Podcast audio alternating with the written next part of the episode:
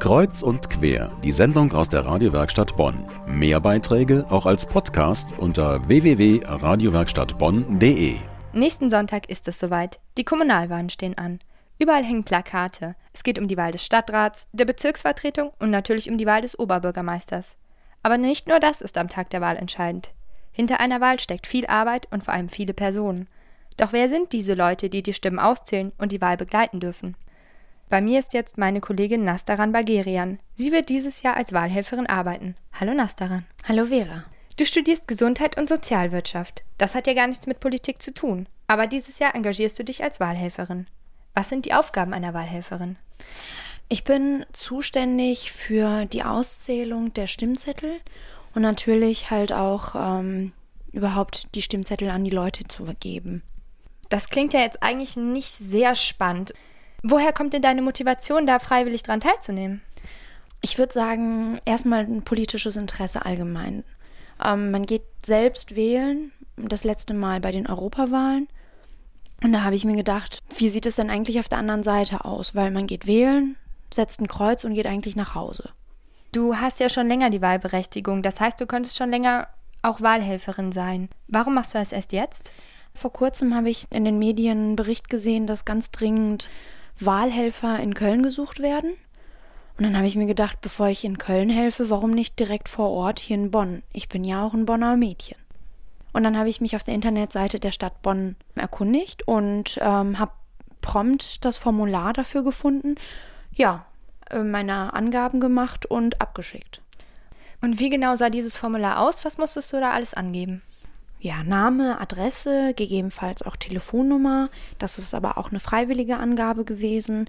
Eckdaten waren halt einfach wichtig, damit auch man ähm, die Einladung dann im Endeffekt auch per Post zugeschickt bekommt, weil ich ähm, auch nochmal eine Unterschrift leisten musste.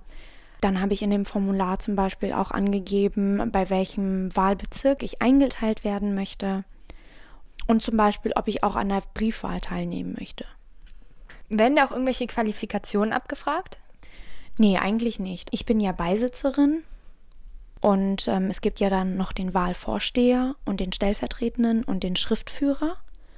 Das ist im Endeffekt der Wahlvorstand als Ganzes. Und diese drei Positionen werden geschult. Wie das natürlich aussieht, weiß ich nicht, weil ich ja nur Beisitzerin bin. Und was machst du da genau? Als Beisitzerin muss ich, so wie die anderen des Wahlvorstandes, vor Wahlbeginn um halb acht in dem Wahllokal sein. Dann werden ähm, ja kurze Informationen ausgetauscht, wer was macht und ich denke mal, dann wird aufgebaut, Tische und Stühle werden hingestellt und ähm, der Bereich, wo man wählen kann, wird aufgestellt, dass man im Endeffekt alles vorbereiten kann, wenn der Erste kommt, um zu wählen. Das heißt, du weißt jetzt gar nicht genau, worauf du dich da eingelassen hast, aber bekommst du da eigentlich für Geld? Ja, ich bekomme dafür Geld. Es heißt aber nicht ähm, Entgelt, sondern das ist ein Erfrischungsgeld in Höhe von 35 Euro. Da das eine ehrenamtliche Tätigkeit ist, ähm, habe ich nicht dann das Geld gedacht. Das wusste ich gar nicht. Das habe ich erst im Nachhinein erfahren, als ich mich dann angemeldet habe und als ich dann die Einladung per Post zugeschickt bekommen habe.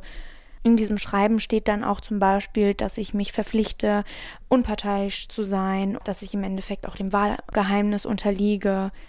Aber zu diesem Zeitpunkt weiß ich noch nicht, wie es genau vonstatten geht. Das heißt, du hast dich jetzt freiwillig dazu entschieden, einen ganzen Sonntag zu opfern. Wie reagiert denn da so dein Umfeld drauf? Ja, manche finden das ganz interessant. Die fragen dann auch, ja, wenn du dann das gemacht hast, erzähl mal. Aber die denken sich dann auch so, ja, einen ganzen Sonntag dafür zu opfern und umgekehrt dann auch so früh aufzustehen. Ja, dazu sind sie nicht bereit. Vielen Dank, Nastaran. Ich sprach mit meiner Kollegin Nastaran Bagerian über die Aufgaben einer Wahlhelferin. Sie wird bei der Bundestagwahl Wahlhelferin sein.